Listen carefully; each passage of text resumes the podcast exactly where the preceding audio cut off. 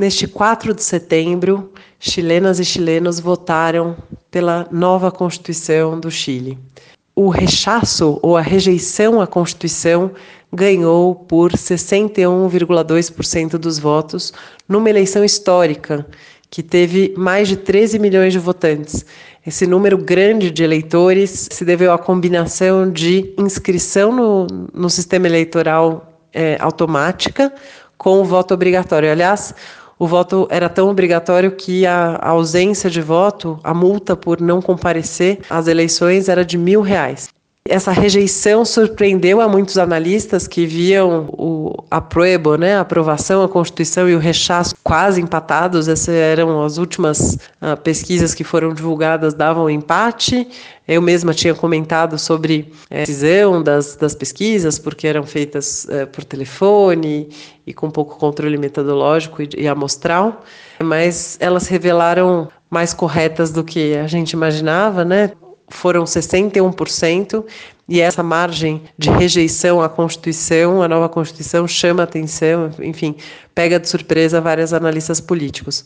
Não houve uma comemoração por parte do rechaço, ou houve em pequenos bairros, não houve na, na avenida principal, na Alameda, e esse resultado deixa para o governo Boric um desafio, que é o desafio de como é, conduzir politicamente esse processo, já que em outubro de 2020 os chilenos disseram que querem uma nova Constituição. 78% dos chilenos disseram que querem substituir a Constituição de 80, feita pelo Pinochet, por uma nova Constituição. E agora, em setembro de 2022, eles disseram que esta Constituição não foi satisfatório. Né? Eles não querem esta Constituição, mas a decisão política é, de 80, isso estava na campanha também, a campanha do rechaço falava queremos uma mudança, mas esta não. Não queremos esta Constituição, queremos uma Constituição melhor.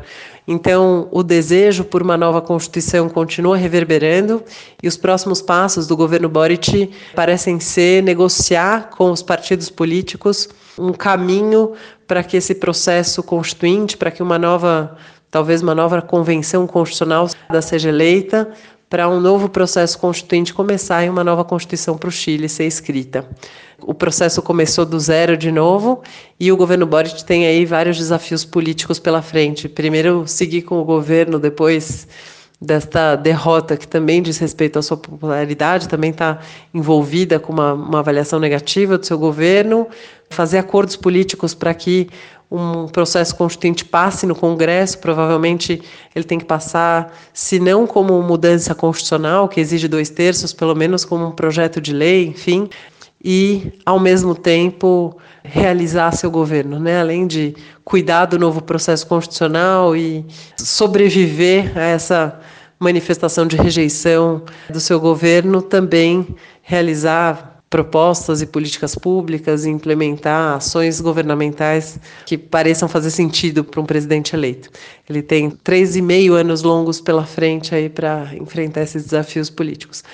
Então é isso, 4 de setembro de 2022, o Chile decidiu rejeitar o texto constitucional que tinha levado um ano para ser elaborado na Convenção Constitucional Paritária 77 mulheres e 77 homens, e deixam o Chile sem uma nova Constituição e manifestando a rejeição à Constituição de 80, então numa crise constitucional, podemos chamar assim.